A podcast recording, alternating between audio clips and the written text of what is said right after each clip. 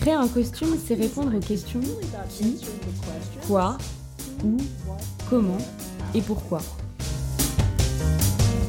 Quand j'ai terminé mon doctorat, ma conseillère m'a dit Ok Déborah, il n'y a aucun livre sur le sujet.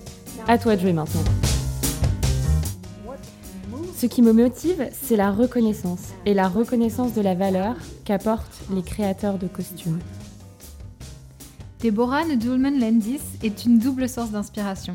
D'abord, en tant que créatrice de costumes, pour avoir créé des costumes aussi iconiques que ceux des Blues Brothers, d'Indiana Jones, la tenue rouge de Michael Jackson dans Thriller, mais aussi en tant que professeure et experte du costume, Deborah Landis étant la directrice des études de création de costumes à la faculté de Los Angeles et l'autrice de livres essentiels sur le costume. Ce qui fait que je suis aujourd'hui doublement ravie de vous recevoir dans Profession costumière, Deborah. Soyez la bienvenue.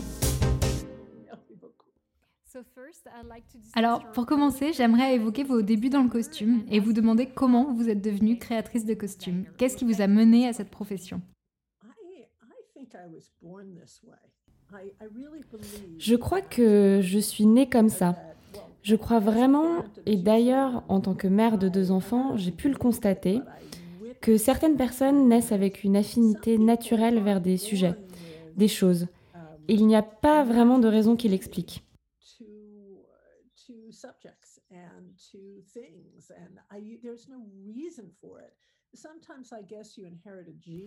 Parfois, j'imagine que l'on hérite d'un gène qui rend plus musical, plus artistique, meilleur en mathématiques.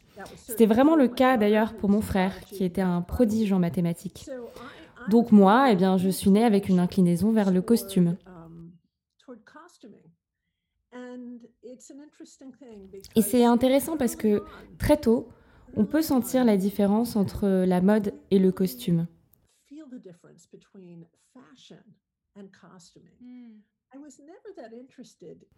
Je n'ai jamais été tellement intéressée par la mode en tant que telle.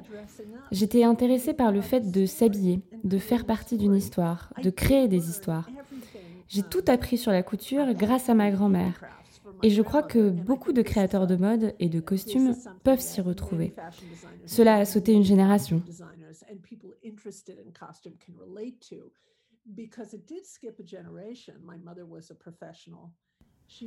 Ma mère était professeure pour malentendants et elle n'était pas intéressée par tout ce qui était manuel. Mais ma grand-mère, en revanche, qui était allée à la fac et était devenue pharmacienne, eh bien, je m'asseyais entre ses jambes et je l'aidais à coudre sur sa machine. Et ça, à partir de mes 4 ans, j'avais mes petites mains sur cette machine.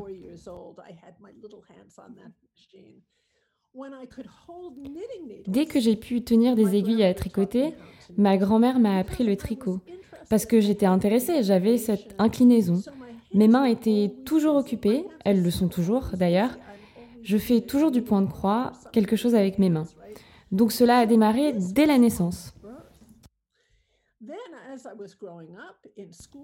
Ensuite, en grandissant, à l'école, bien sûr, j'étais toujours la première à dire je fais les costumes pour les spectacles. L'été en colonie de vacances, je faisais les costumes des spectacles aussi.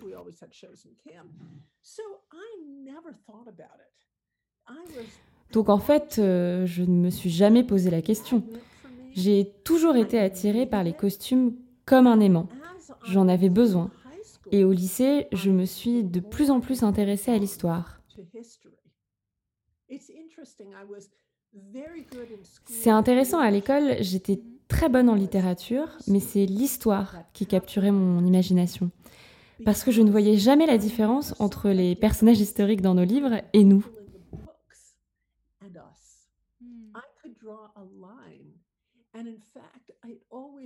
Je pouvais tracer une ligne entre eux et nous. Et d'ailleurs, ça me blessait quand mes amis disaient L'histoire, c'est ennuyeux. Et je me disais Mais non, l'histoire, c'est vivant, ça n'a rien d'ennuyeux. Laissez-moi faire tous ces vêtements et on fera un spectacle et vous verrez à quel point c'est passionnant, macabre, fantastique et romantique l'histoire.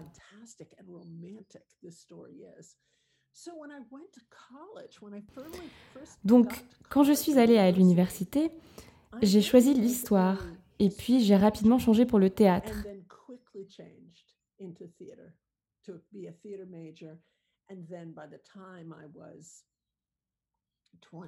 Et ensuite, quand j'avais 20 ans, je suis partie à UCLA, l'Université de Californie à Los Angeles.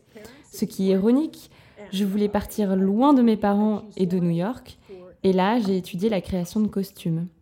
Voilà l'histoire de ma vie.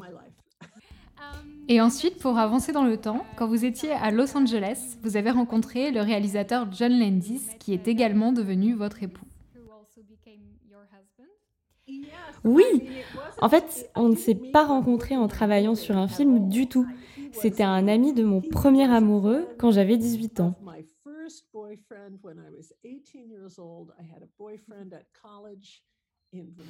Quand j'avais 18 ans, j'avais un copain à la fac dans le Vermont et je crois qu'il était allé au lycée avec John. Bon, John n'a fait qu'une année de lycée, mais ils étaient amis. Et puis bon, mon amoureux m'a tristement, je ne sais pas comment vous dites en français, mais bon, il m'a largué.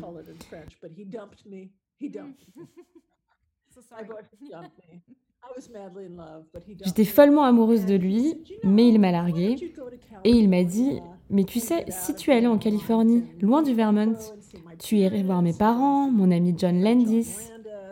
Donc, j'ai rencontré John quand j'avais 18 ans. Lui, il en avait 20, et on n'était pas ensemble tout de suite, mais on est devenus amis. On a été amis 5 ans avant d'être ensemble. Et ensuite, vous avez collaboré sur de nombreux projets, parmi lesquels les Blues Brothers et aussi Thriller, le clip de Michael Jackson de 13 minutes. Je me demandais si vous pourriez nous parler du processus créatif pour les costumes iconiques des personnages principaux des Blues Brothers. J'ai entendu dans une de vos interviews que vous aviez été inspiré par un autre duo comique célèbre, Laurel et Hardy.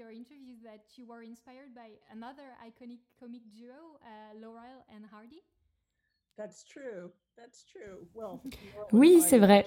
Mon mari John adore Laurel et Hardy. Honnêtement, quand Laurel et Hardy passent à la télé, tout s'arrête à la maison et on doit les regarder encore et toujours. Donc leurs sketchs sont imprimés en moi. Avant les Blues Brothers, on a fait deux autres films, Hamburger Film Sandwich en 1977 et American College en 1978. Avant les Blues Brothers, j'avais fait les costumes de 1941 pour Steven Spielberg. Et immédiatement après les Blues Brothers, j'ai fait les costumes d'Indiana Jones et le Temple maudit. C'était une période professionnelle très intense pour moi.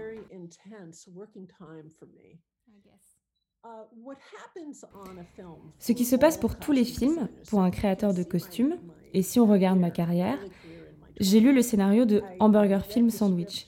J'ai fait les costumes pour un tout petit budget.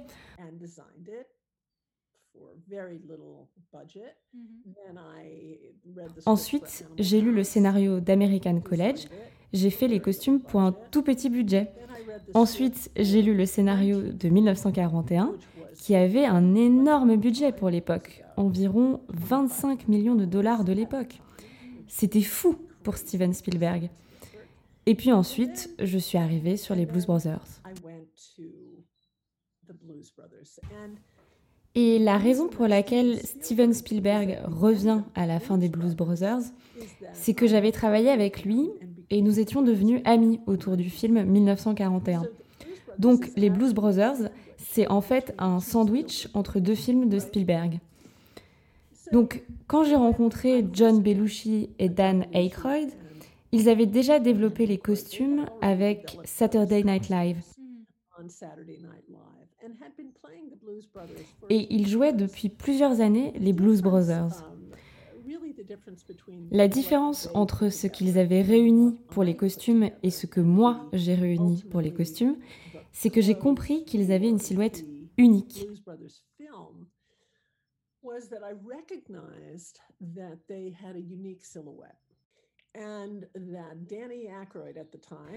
Et que Danny Aykroyd, à l'époque, était très grand et fin. Et John n'était ni très grand ni très fin. Et il y avait une opportunité de créer des silhouettes très fortes. Et donc, quand je regarde avec du recul ma carrière, la silhouette, c'est, je crois, ma grande contribution à la conversation autour du costume. Les notions de couleur, de silhouette, de texture.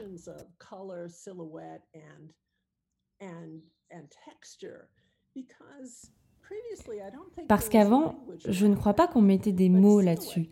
Mais la silhouette, c'est primordial dans un plan de cinéma. Par exemple, vous et moi, nous nous voyons sur Zoom. Et vous pouvez voir assez clairement ma silhouette parce que je porte un pull noir. Eh bien, dans un film, on a Dan Aykroyd et John Belushi. Et où qu'ils aillent dans ce film, on les voit au centre du plan grâce à leur silhouette, leur chapeau, chemise blanche et veste noire. Donc c'était primordial.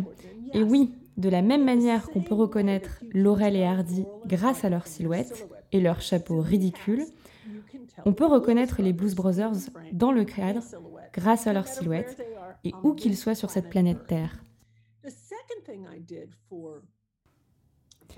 La seconde chose que j'ai faite pour les Blues Brothers, c'est que mon mari John, qui réalisait le film, ne voulait pas que les personnages aient l'air sales.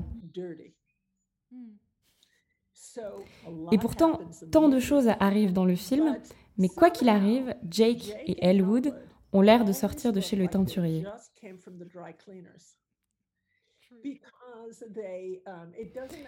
Ça n'a pas d'importance ce qui se passe autour d'eux, les explosions, les chutes, les bagarres. Ils sont toujours impeccables parce que John Landis voulait qu'ils soient séduisants.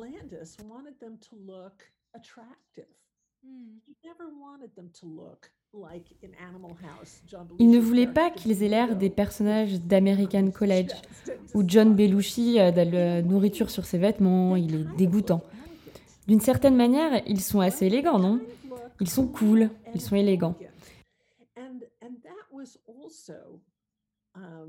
Et c'était aussi accidentel, naturel. Ils devaient avoir l'air séduisants. J'ai vraiment essayé d'en prendre compte dans mes créations parce que c'est notre travail en tant que créateur de costumes d'aider le public à se connecter, à interagir avec les personnages des histoires. Donc, soit on a envie d'être avec eux ou d'être eux. Et après la sortie du film, clairement, ça a transformé Halloween. Parce que tous les hommes pouvaient trouver un chapeau, une veste noire. Après, John et Danny, quand ils étaient dans le Saturday Night Live, ils prenaient n'importe quelle veste, n'importe quel pantalon noir, n'importe quel chapeau et n'importe quelle lunette. Quand ils sont arrivés pour le film, j'ai dit Ok, on va faire de cela un uniforme. Ça va être élégant, vous n'aurez jamais à vous poser la question. On doit croire que ces deux frères ont un dressing rempli de vestes noires, de chapeaux noirs, et qu'il n'y aurait que ça, avec des chemises blanches. Encore une fois, l'idée pour moi était d'être très flatteuse, que ces frères soient beaux. Donc j'ai fait fabriquer tous leurs costumes au studio Universal. J'avais un tailleur incroyable, Tommy. Et Tommy a créé des costumes pour Dan Aykroyd qui étaient très longs et très étroits. Trois boutons, n'est-ce pas? Et j'ai fait faire les chapeaux dans l'Ohio, des chapeaux Dobbs. J'ai fabriqué toutes les chemises et toutes les cravates. Et c'était propre, élégant, fabriqué avec de belles matières.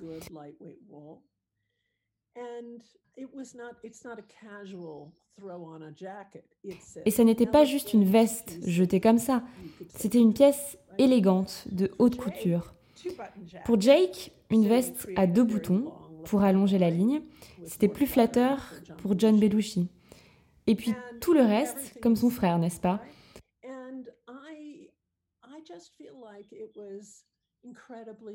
Je trouve que c'était très important pour eux d'être séduisants.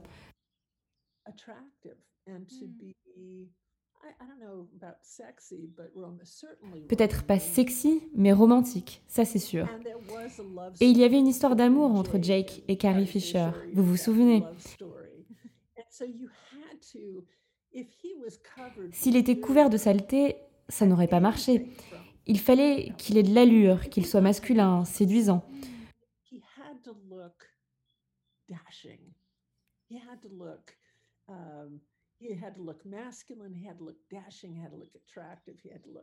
Une sorte de Gary Cooper, mais John Belushi malgré tout. Hmm. Et dans le film, on retrouve aussi d'incroyables stars de la musique comme James Brown, Aretha Franklin, Ray Charles. Comment c'était de créer des costumes pour de telles icônes? C'était fantastique. J'ai adoré travailler avec Aretha. J'ai travaillé avec elle deux fois pour les Blues Brothers et puis les Blues Brothers 2000. Bien sûr, j'ai créé cet uniforme rose de serveuse pour elle. Et en termes de design, je pense que tous les auditeurs comprendront pourquoi je lui ai mis ce cardigan rose.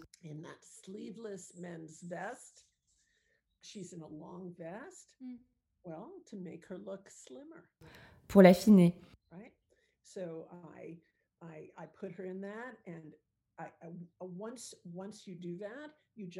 Une fois que l'on crée cette ligne verticale vers l'avant, j'ai pensé à des chaussons de maison, des claquettes. D'ailleurs, il y a une photo de moi que je pourrais vous envoyer. Oh oui, j'adorerais voir. En train de salir son tablier. C'était vraiment un plaisir de travailler avec elle. Je dois dire que la toute première fois que je l'ai rencontrée, elle enregistrait un album. Je suis allée la voir, j'étais terrifiée. Et elle portait des talons de 10 cm, roses, très hauts.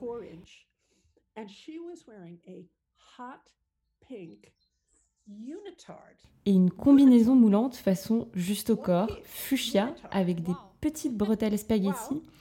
Et sinon rien. Juste ce juste au corps en lycra et ses immenses talons.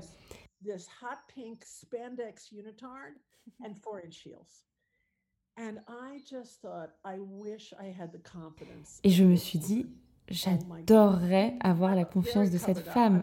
Oh mon Dieu, moi, je suis très pudique. Je m'habille de manière très modeste. Et je suis entrée dans cette pièce et j'ai été émerveillée.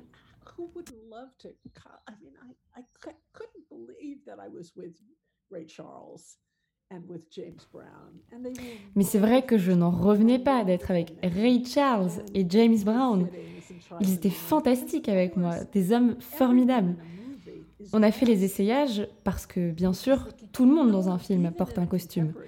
Même dans un film contemporain, personne ne porte ses propres vêtements. Parce qu'il faut qu'ils s'intègrent dans la narration du film. Ils ne peuvent pas jurer. Et donc, il faut que ce soit Ray de la boutique d'instruments, n'est-ce pas Je ne peux pas avoir Ray Charles qui vit dans une villa à Los Angeles. Il fallait le faire redescendre à Chicago qu'il soit vraiment son personnage. Costumer, c'est transformer. Et j'ai adoré travailler avec ces dieux et déesses du blues. C'était incroyable. Je chéris ces souvenirs. J'imagine. J'adorerais voir la photo de vous avec Aretha Franklin. Oh, je suis très différente. je suis sûre que non. En 1983, vous avez créé les costumes pour le clip Thriller, où Michael Jackson porte une veste en cuir rouge, désormais culte, un jean assorti, des mocassins noirs et des chaussettes blanches, un hommage à Fred Astaire. Cette silhouette est devenue une de ses plus cultes. Est-ce que vous pouvez nous raconter sa création? Et bien sûr, je précise que c'est également John Landis qui a réalisé ce clip.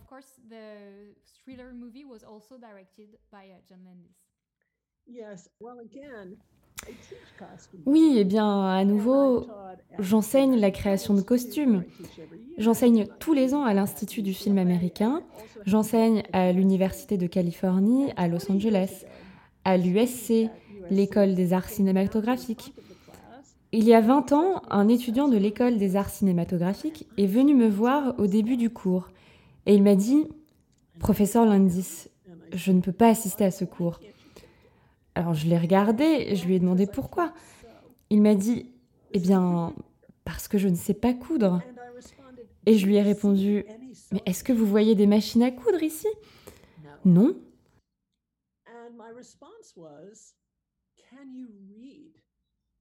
Est-ce que vous savez lire? Euh, Oui, ça je sais. Alors, je lui ai expliqué que les créateurs de costumes sont avant tout des lecteurs du scénario et des interprètes de ce dernier.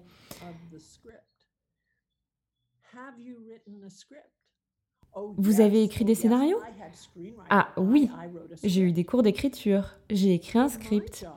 Eh bien, mon job, en tant que créatrice de costumes, c'est de vous aider à rendre les personnages de votre script vivants.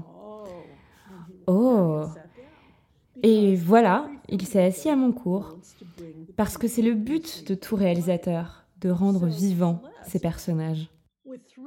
Donc, Céleste, avec Thriller, John et Michael avaient une idée. Et John a écrit un petit scénario. Il était petit car le film durait 15 minutes. Et puis, il a constitué une équipe. Il a embauché l'équipe qui avait travaillé sur Le Loup-garou de Londres.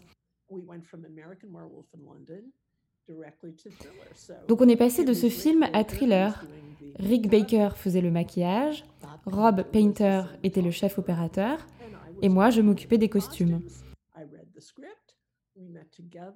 J'ai lu le scénario, on s'est retrouvés pour en discuter. Tout se passait comme si on travaillait sur un vrai long métrage. Et tout est venu du script. J'avais besoin d'un bomber pour le style lycée américain. Il fallait que je crée les vêtements d'Ola Ray, le personnage féminin. C'était vraiment comme travailler sur un petit film.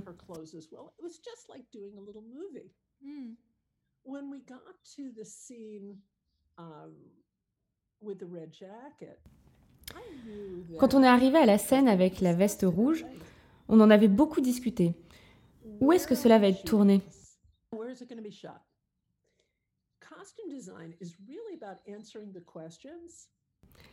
Créer un costume, c'est répondre aux questions qui, quoi, où, comment et pourquoi.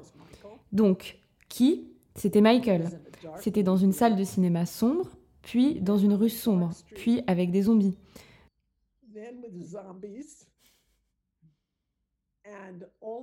Tout dans les tons gris, presque des teintes d'un film noir et blanc. Pour plein de raisons, je dirais que la création de costumes est réductive.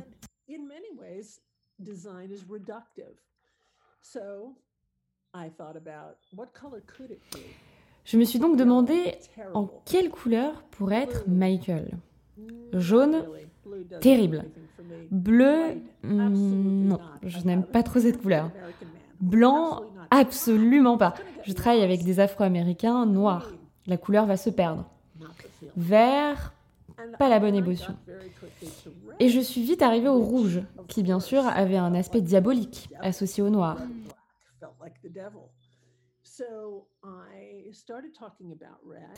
J'ai donc commencé à parler de rouge et très vite est venue une idée d'un design qui, maintenant que je le regarde avec le recul des années, a un aspect très super-héros.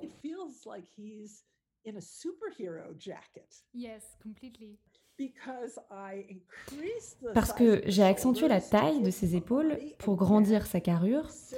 Encore un travail de silhouette. Comment je rends cette personne toute fluette, vraiment toute fluette, très petite, toute mince. Comment je la grandis? Comment je la rends plus virile? Comment je lui donne un aspect important?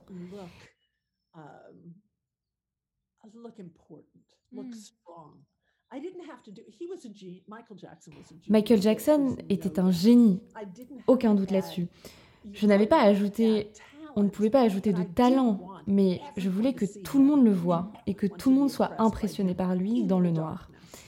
Et je devais choisir une couleur qui ne le noirait pas, qui n'écraserait pas sa carnation, son visage.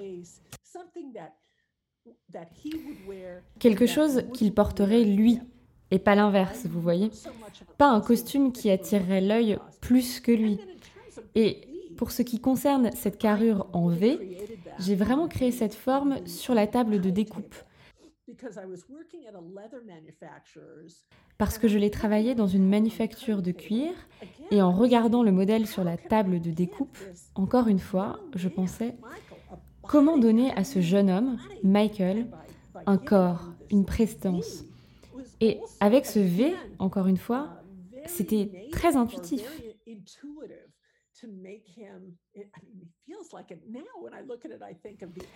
Maintenant, quand je revois la veste, ça me fait penser aux X-Men, vous voyez ce que je veux dire Pourtant, c'était bien avant. J'ai pris ce V pour vraiment élancer ses épaules. Donc, voilà comment j'ai créé le costume. Et puis, j'ai vu la chorégraphie. C'est important pour un costumier d'aller voir les répétitions. J'y étais. Les chorégraphies étaient en forme de V, avec Michael en haut du V. Donc on avait un costume en forme de V et une choré en forme de V également. Et soudain, c'est devenu un plan très fort. Et toute cette narration visuelle aide Thriller.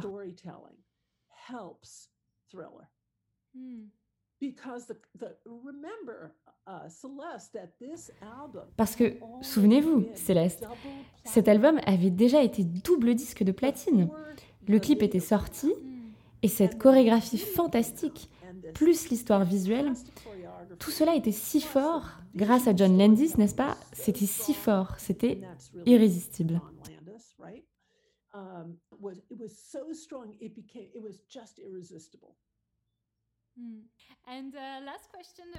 Dernière question sur votre carrière en tant que créatrice de costumes. Vous avez travaillé sur tant de projets, ça n'était pas facile, mais euh, j'ai choisi le premier Indiana Jones, donc Indiana Jones et le Temple maudit. Comme vous l'évoquiez précédemment, vous aviez déjà collaboré avec Steven Spielberg sur le film 1941, et vous vous êtes retrouvé pour ce film. Et j'ai lu dans l'une de vos interviews que vous aviez conçu les costumes pour Tom Selleck initialement, et puis il n'a pas pu jouer le rôle, et ce costume si culte à présent a finalement été porté par Harrison Ford. Alors, est-ce que vous pourriez nous parler de cette expérience et du design de la silhouette d'Indiana Jones? Le personnage a d'ailleurs ensuite vécu dans d'autres films, donc vous avez vraiment contribué à construire ce héros.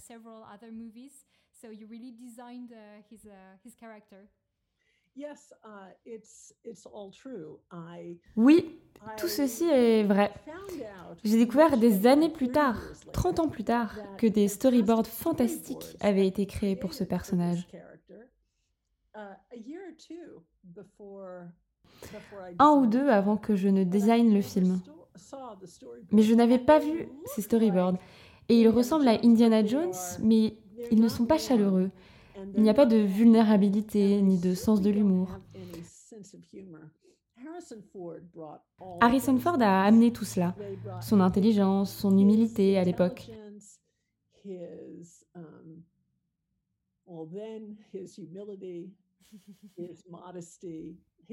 Sa modestie, son sens de l'humour. Il a apporté tout cela à Indiana Jones. Je ne pourrais pas dire comment cela aurait été avec Tom Selleck. Quand j'ai commencé à travailler sur le film, ici, à Los Angeles,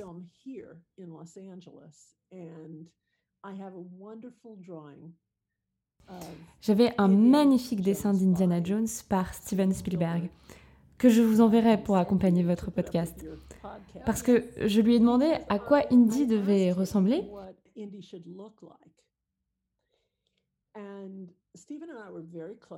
Et Steven et moi, nous étions très proches à l'époque. Et il a fait ce dessin sur mon carnet de croquis. Je vous l'enverrai. Donc il avait une vision très précise. Disons que ça n'était pas unique. Il y a au moins deux, trois films que j'ai en tête où le héros est exactement habillé comme cela. Charlton Heston à deux reprises dans Le secret des Incas de 1954, qui est quasiment exactement Indiana Jones et le Temple maudit. C'est presque un remake de ce film. Et puis il y a Sous le plus grand chapiteau du monde, un peu plus tôt, aussi avec Charlton Heston, aussi avec un chapeau fedora marron et une veste en cuir marron. Et puis Helen Wade était aussi dans plusieurs films avec un fedora brun. Donc, je ne veux pas dire que j'ai créé l'archétype. L'archétype était déjà là. Mais j'ai créé l'essence d'Indiana Jones.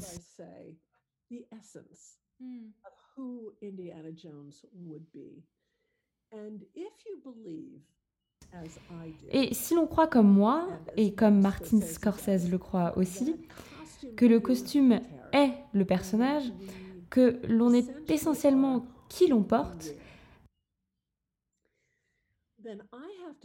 alors je dois dire que ma collaboration avec Harrison a aidé à créer qui cette personne est devenue.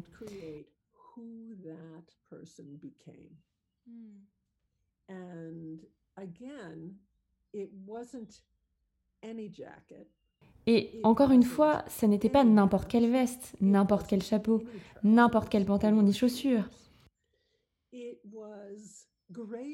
C'était bien plus que ça. Par exemple, la veste, il fallait la zipper. Enfin, j'ai décidé que ça rendrait beaucoup mieux si Harrison pouvait garder sa veste zippée et près du corps, mais quand même utiliser son fouet. Donc, dans le dos de la veste, j'ai fait des grandes fentes pour qu'il soit très à l'aise, qu'il puisse étirer ses épaules. La liberté de mouvement. La liberté de mouvement, oui. Donc, ça n'est pas quelque chose qu'on va trouver en boutique. Et bien sûr, j'ai fait toutes ces vestes à Londres, chez Bermans Nathans, un atelier de costumes qui n'existe plus maintenant. Et j'ai patiné la première veste moi-même, parce que, bien sûr, encore une fois, le public n'est pas censé le savoir, mais Indiana Jones, c'est un homme qui vit dans ses vêtements, qui dort dedans, enlève sa veste, la roule et la met sous sa tête, dort dans le désert.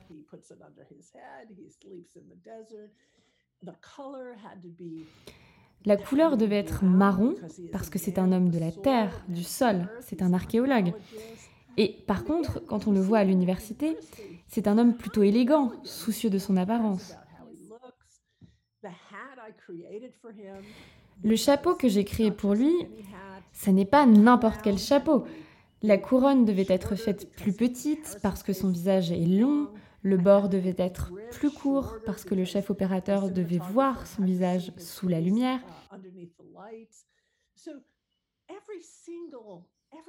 Donc, chaque moindre détail est personnalisé pour l'acteur, pour sublimer sa performance. Et je ne crois pas que, de manière générale, le public comprenne que la création de costumes et la performance de l'acteur sont complètement liés à un niveau génétique. L'acteur devient quelqu'un d'autre en se servant du costume, comme d'un pont vers cet autre. Il y a des éléments d'Indiana Jones dans Harrison Ford, mais Harrison Ford n'est pas Indiana Jones.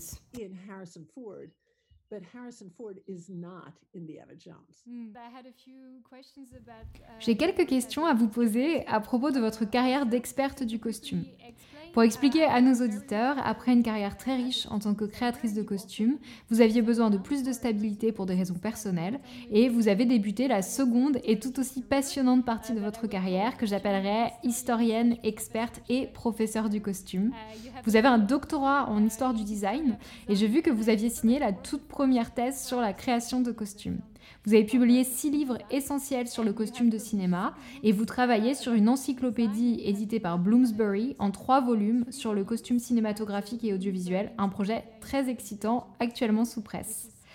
Tant de choses, vous êtes aussi la directrice du département costume de l'Université de Californie à Los Angeles.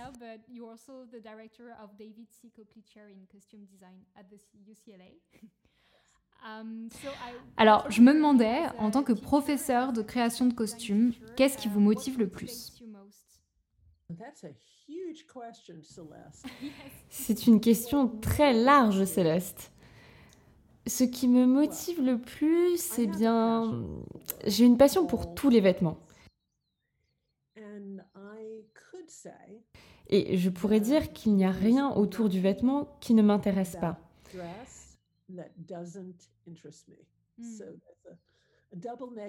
Une double négation qui devient donc positive dans la langue anglaise. Donc, je m'intéresse à la dentelle, à sa fabrication, aux broderies, au tricot. Je m'intéresse à la mode de la diaspora africaine, je m'intéresse à la haute couture française, au textile mésopotamien.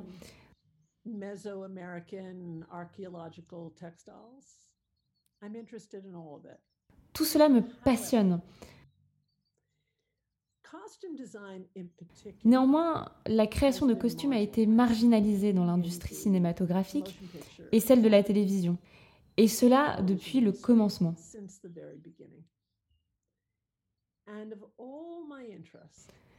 De tous mes intérêts, le plus grand, c'est la compréhension de la valeur inestimable que le costume a apporté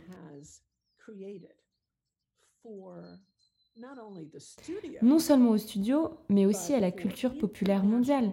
Et pourtant, personne ne connaît le nom de ses créateurs.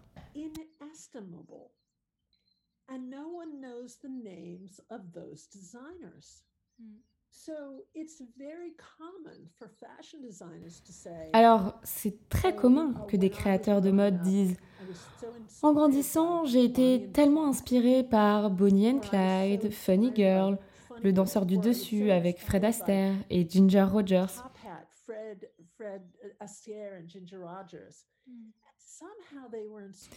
Étrangement, ils ont été inspirés par ces films, ces créateurs de mode, et le public aussi.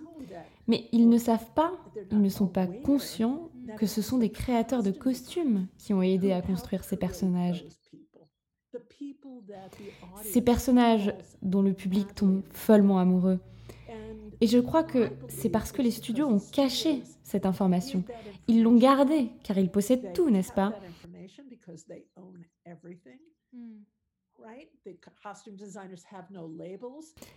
Les créateurs de costumes n'ont pas d'étiquette. Par exemple, Céleste. Si vous allez chez Paramount ou Lucasfilm et que vous regardez toutes les vestes d'Indiana Jones dans le Temple maudit, vous n'y verrez pas d'étiquette, vous n'y verrez pas mon nom dans aucune de mes créations. Alors, pour mes collègues et moi, et pour les illustres créateurs qui ont œuvré avant moi, cette reconnaissance n'a jamais eu lieu. Quelques personnes ont gagné un Oscar, quelques personnes sont reconnues, et la plupart pour des costumes qui ressemblent à des costumes, je veux dire des costumes d'époque. Donc mon sentiment, ma grande motivation, au-delà de ma passion pour les textiles et le vêtement, c'est la reconnaissance et la reconnaissance de la valeur apportée par les créateurs de costumes. La mode, c'est une chose complètement différente, avec des raisons complètement différentes. J'adore la mode, mais ça n'est pas notre métier. Nous collaborons sur des histoires, et les personnes dans ces histoires doivent être crédibles à chaque instant. Et on ne sait jamais si ce que l'on va créer sera toujours présent dans 10, 20, 30 ans.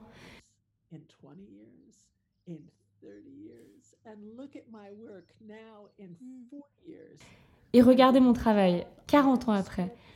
J'ai fait mon travail, j'ai lu les scénarios, parlé aux réalisateurs, aux acteurs, et tous les films sur lesquels j'ai travaillé, cela a toujours été le même processus. Et puis plus tard, je suis fascinée que ce que j'ai créé dans ma vie, mais aussi en collaboration avec mes partenaires créatifs, ait passé l'épreuve du temps.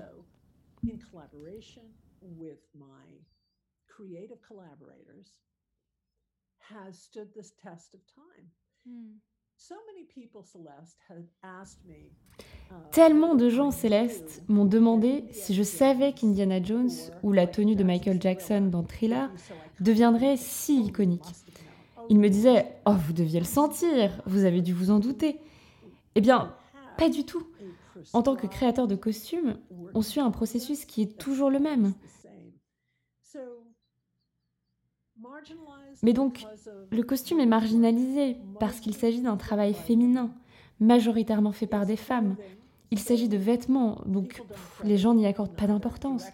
Que ce soit les réalisateurs, les producteurs, les studios, c'est juste des vêtements. Après coup, peut-être qu'ils reconnaissent cette valeur, mais 50 ans plus tard, si cette veste, par exemple, est toujours dans les parages.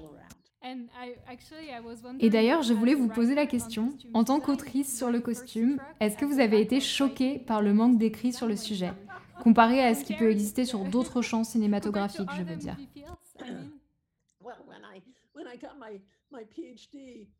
Eh bien, quand j'ai terminé mon doctorat, ma conseillère m'a dit Ok, Déborah, il n'y a aucun livre sur le sujet.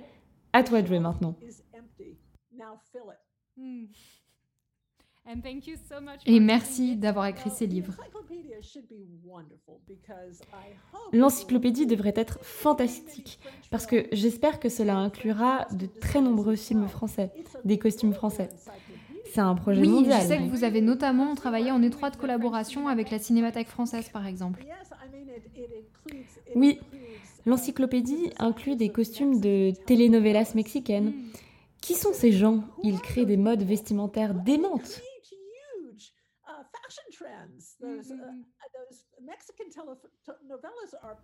Ces telenovelas mexicaines sont populaires en Égypte, en Arabie saoudite. Qui crée ces costumes Donc oui, je suis très impliquée dans ce projet d'encyclopédie. Et quand le premier volume sortira en 2021, ce sera un site internet et tout le monde pourra y accéder. C'est un projet fantastique, j'ai vraiment hâte de le découvrir. Et dernière question, c'est aussi une question large, mais est-ce qu'il y a des costumes de films que vous aimez particulièrement à titre personnel et pourquoi? Avez-vous quelques préférés? Je préfère citer les noms de leurs créateurs. Alors, euh, tant de mes amis considèrent Piero Tosi comme le plus grand créateur de costumes. Même en passant très peu de temps avec lui, il m'a tellement appris sur le costume. Juste le temps d'un déjeuner.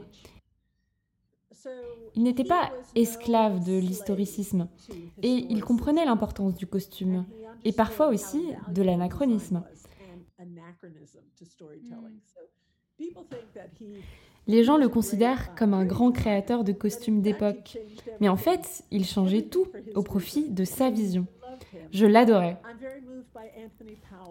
Je suis très touchée par le travail d'Anthony Powell, celui de Milena Canonero. J'avais une mentor, Theodora Van Runkel, qui a fait le design de Bonnie and Clyde. Et un jour, je suis rentrée dans une boutique Kate Spade et Bonnie and Clyde passaient sur un immense écran dans la boutique.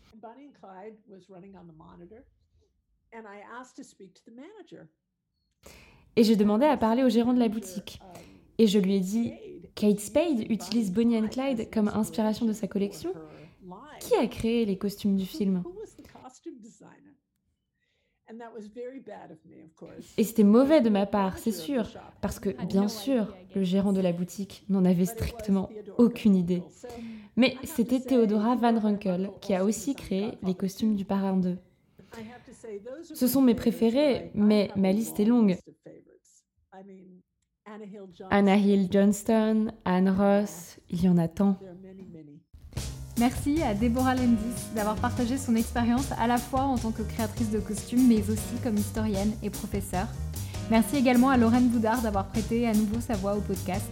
Si vous aimez Profession costumière, n'hésitez pas à partager le podcast à vos proches, à lui donner 5 étoiles sur votre application de podcast préférée. Vous pouvez également rejoindre le podcast sur Instagram, profession costumière.